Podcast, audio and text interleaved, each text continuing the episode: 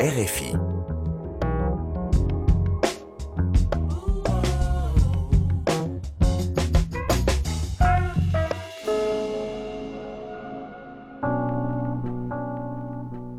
Bienvenidos a Una Página a la vez. Con ustedes, Ángela Suazo como cada martes a las 6 de la tarde, con una retransmisión los miércoles a las 8 y 30 de la mañana a través de RFI Santo Domingo. Este es un espacio para hablar de libros, de la magia de leer, del reto de escribir, de compartir, de contar, de transmitir. Los invito a descubrir juntos el universo que se abre ante nosotros cuando aceptamos leer un libro. Hoy hablaremos sobre voces del teatro. En esta edición tendremos la oportunidad de conversar con el periodista, escritor e investigador Edgar Valenzuela. Damos inicio a nuestro encuentro con Edgar Valenzuela. Radio Francia Internacional. Demos la bienvenida en una página a la vez a Edgar Valenzuela, periodista, investigador y escritor. ¿Cómo estás, Edgar? Encantado de saludarte. Edgar, quiero iniciar esta conversación con hacerte la pregunta de rigor. ¿Cuándo descubrió Edgar que era escritor? Cuando comencé a leer, muy temprano. Descubrí muy temprano que necesitaba comunicarme porque un escritor es un comunicador y desde temprano, estoy hablando de 15 años o tal vez menos, comencé a tener la necesidad de leer primero lo que escribía otros y al ver lo que escribía otros yo dije, pero ven acá, yo también puedo escribir. Y me puse entonces a escribir en principio poemas, versos. Y bueno, luego de los versos eh, pasé a los ensayos y después de los ensayos pasé a la narrativa y después de la narrativa pasé al teatro. Entonces una cosa fue trayendo la otra. Digamos que la lectura y la escritura son dos caras de una misma moneda. Eso es un axioma, es un principio conocido, harto conocido. Si tú empiezas leyendo, puedes terminar, casi seguro vas a terminar escribiendo. ¿Qué es para ti leer? Construir, viajar, compartir, acompañar. Los grandes momentos de mi vida, los momentos de, grandes crisis y de grandes sacudimientos, son un pretexto para, para yo leer y para yo escribir. En esta pandemia, a propósito de crisis, yo estoy pariendo este libro. Eh, que me, me, disculpen o me, permitan las mujeres este, tomar esa facultad tan maravillosa que ellas tienen de dar vida eh, para ilustrar lo que me ha ocurrido en esta pandemia. En lugar de quedarme de brazos cruzados, de quedarme encerrado en la casa repitiendo lo mismo, pues yo he, sacado de mi mente, de mi espíritu, un libro que tengo acariciando durante muchos años, que lo he venido construyendo poco a poco. La pandemia ha servido para que yo este, afine, para que yo pula una idea que se remonta a 15 años atrás, cuando surgió la trilogía de dramaturgos del sur. Esto que ustedes están viendo es la continuación de la trilogía de dramaturgos del sur. Otra muestra de dramaturgos del sur precisamente otra enseñanza, otro, otros ejemplos de dramaturgos y de creadores del sur dominicano. Entonces el, el, leer me estimula, el leer me hace reencontrarme conmigo mismo, el escribir me ayuda a precisar mis ideas, y sobre todo despierta un gran deseo de comunicar, de compartir con los demás aquello que yo pienso y aquello que yo siento. Y cuando me dices que los momentos de crisis son un espacio para leer y para escribir, ¿qué libro te acompañaría en un tiempo de crisis? En los momentos de crisis, en los mayores en las mayores crisis que yo he tenido en mi vida es cuando más he leído. Y precisamente en esos momentos es cuando he encontrado la solución. Las crisis son oportunidades también. Entonces, eh, en este caso en particular, la oportunidad que yo he tenido es la de terminar algo que había dejado iniciado y que estaba inconcluso, que es otra muestra de Dramaturgos del Sur. Ese libro, en el año 2005, ya nosotros anunciábamos que íbamos a hacer un segundo volumen.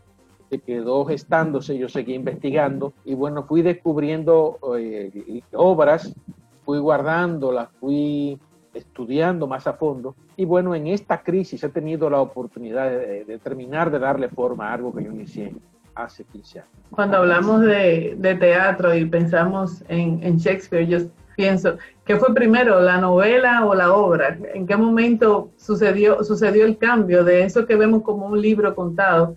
Y veo que dentro de las, las personas que forman parte de tu libro, hay escritores que han escrito y publicado novelas que han sido obras. ¿qué sucede primero para ti? ¿Esa historia para contarse en tablas o es la historia para que suceda entre páginas? Acuérdate que el, primer género literario fue el teatro, los griegos.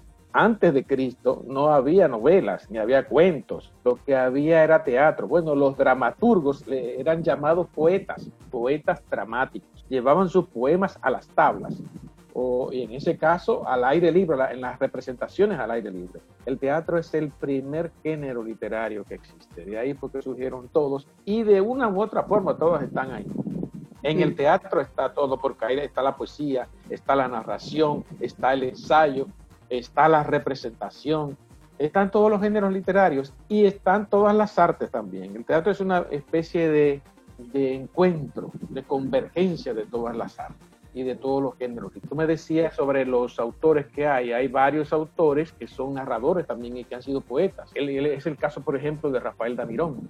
Rafael Damirón fue poeta, fue narrador, fue ensayista, fue periodista y fue dramaturgo también. ¿Qué no fue? Fue todo, lo fue todo y lo fue todo de manera autodidacta. Él saltó todas las aduanas y todas las fronteras eh, desde el punto de vista literario. Pero no solamente es el caso de él.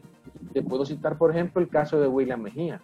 William Mejía también es narrador, es cuentista, es novelista, es dramaturgo, es ensayista y ha incursionado también en la poesía. Es decir, ha incursionado en todos los géneros literarios. Otra persona, eh, Emilia Pereira, que también está en esta, en, esta, en esta otra muestra de dramaturgos del sur. Emilia es cuentista, es novelista, es ensayista, ha escrito poemas y también es dramaturga. Es decir, el que, el que tiene la vocación de termina o puede terminar, no necesariamente todo, pero puede terminar escribiendo en cualquier género literario porque de lo que se trata es de escribir. Entonces cada uno adecua su mensaje al formato que más le facilite comunicar las ideas y los sentimientos. ¿Me podrías recomendar un libro que tú sientas que te motivó a ser un mejor escritor? Que cuando lo viste dijiste, yo quise haber escrito eso. Bueno, eh, los libros clásicos, los, libros de los grandes maestros tienen la peculiaridad no solamente de que te enseñan. Entonces yo te puedo decir que cuando yo leí las comedias de Molière, el gran comediógrafo francés, yo dije, yo quiero, yo quiero escribir teatro, yo quiero escribir así, porque él comunica, pero y enseña él, te enseña, pero al mismo tiempo te divierte. Y en medio de esa diversión están las moralejas. Es un autor satírico que te divierte, te entretiene, pero que al mismo tiempo eh, te restrega en la cara muchos vicios y muchos defectos de la naturaleza humana. Si tú tuvieras enfrente a un chico joven tentándolo a que suelte el celular, ¿qué le animarías a leer? Bueno, no debe soltar el celular porque el celular es parte de la vida moderna. Y el que lo suelta se queda sencillamente obsoleto. Yo mismo me resistí en principio a esto de los celulares, a la, a la PC, a la laptop, al Zoom, pero hay que montarse en esa ola y encima de esa ola entonces hay que seguir leyendo los clásicos y seguir leyendo, porque eso son plataformas de comunicación, herramientas de comunicación. Entonces, la idea es asumir o auxiliarnos de esas herramientas de comunicación para tener acceso al conocimiento acumulado por la humanidad durante siglos y utilizar esas mismas herramientas de comunicación disponibles en este momento y en los posteriores momentos para seguir comunicando ideas y sentimientos a las personas que nos rodean.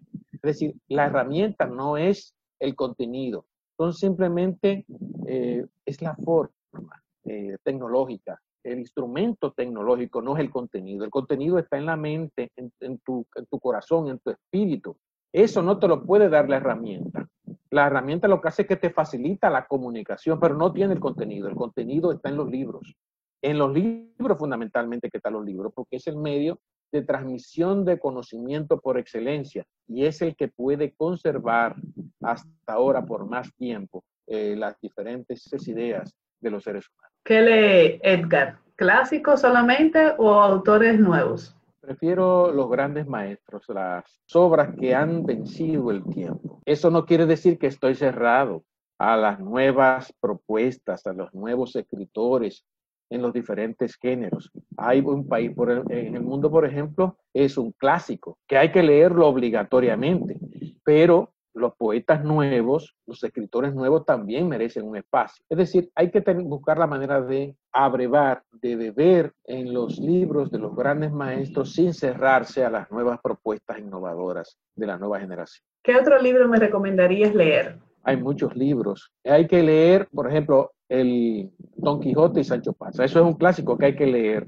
obligatoriamente. Todos los libros de, de Julio Verne, de la Tierra a la Luna, 20.000 leguas de viaje submarino, todos esos libros, hay las obras de Shakespeare, las obras completas de Shakespeare, hay que leerlas, a Molière, hay que leer a los griegos, a Eurípides, a Sófocles, a Esquilo, a Aristófanes, pero también hay que leer dramaturgos contemporáneos, escritores contemporáneos como Rodolfo Santana, como los mismos dramaturgos del sur dominicano, porque no solamente tenemos que leer autores de fuera de República Dominicana, aquí hay muy buenos escritores también, y esta otra muestra de dramaturgos del sur lo demuestra, a dramaturgos que no, que no solamente se limitan a escribir en teatro, sino que pueden escribir también una buena una buena novela. La novela La sangre de Tulio M. Cestero está considerada entre las dos mejores novelas dominicanas. Esa es una novela, es una lectura obligatoria de la presente y de la futura generación. Ese es un libro sin tiempo, es un libro atemporal. Hay que leer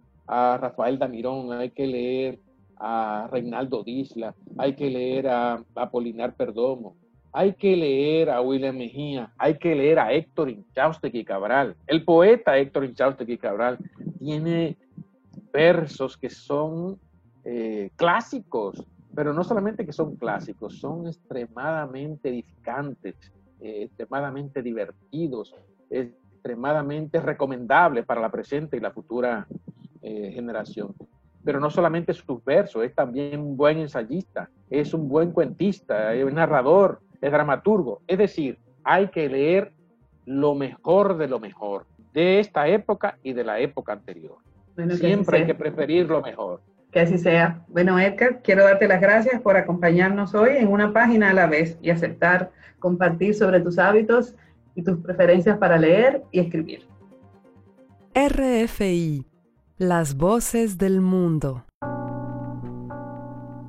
En nuestras efemérides del día de hoy Vamos a recordar a John Gay, poeta y dramaturgo inglés que nació día como hoy, 30 de junio. José Emilio Pacheco, literato mexicano. La vida de José Vasconcelos, abogado y escritor mexicano. Vamos a esta entrega de una página a la vez. Con ustedes estuvo Ángela Suazo. Hoy hablamos de voces del teatro. Cada semana nos encontraremos aquí los martes a las 6 de la tarde con una redifusión los miércoles a las 8 y 30 de la mañana a través de esta estación y estará también en nuestra cuenta de Mixcloud bajo el usuario RFI Santo Domingo para que puedan escuchar la versión post. Les invito a que me acompañen a hablar de libros, de leer, de escribir, a que me sigan en las redes sociales como Ángela Suazo y en la página www.terretoaleer.do donde podrás encontrar la grabación y las recomendaciones que compartimos en el programa de hoy. Sigan ustedes en sintonía con esta frecuencia. Hasta la próxima.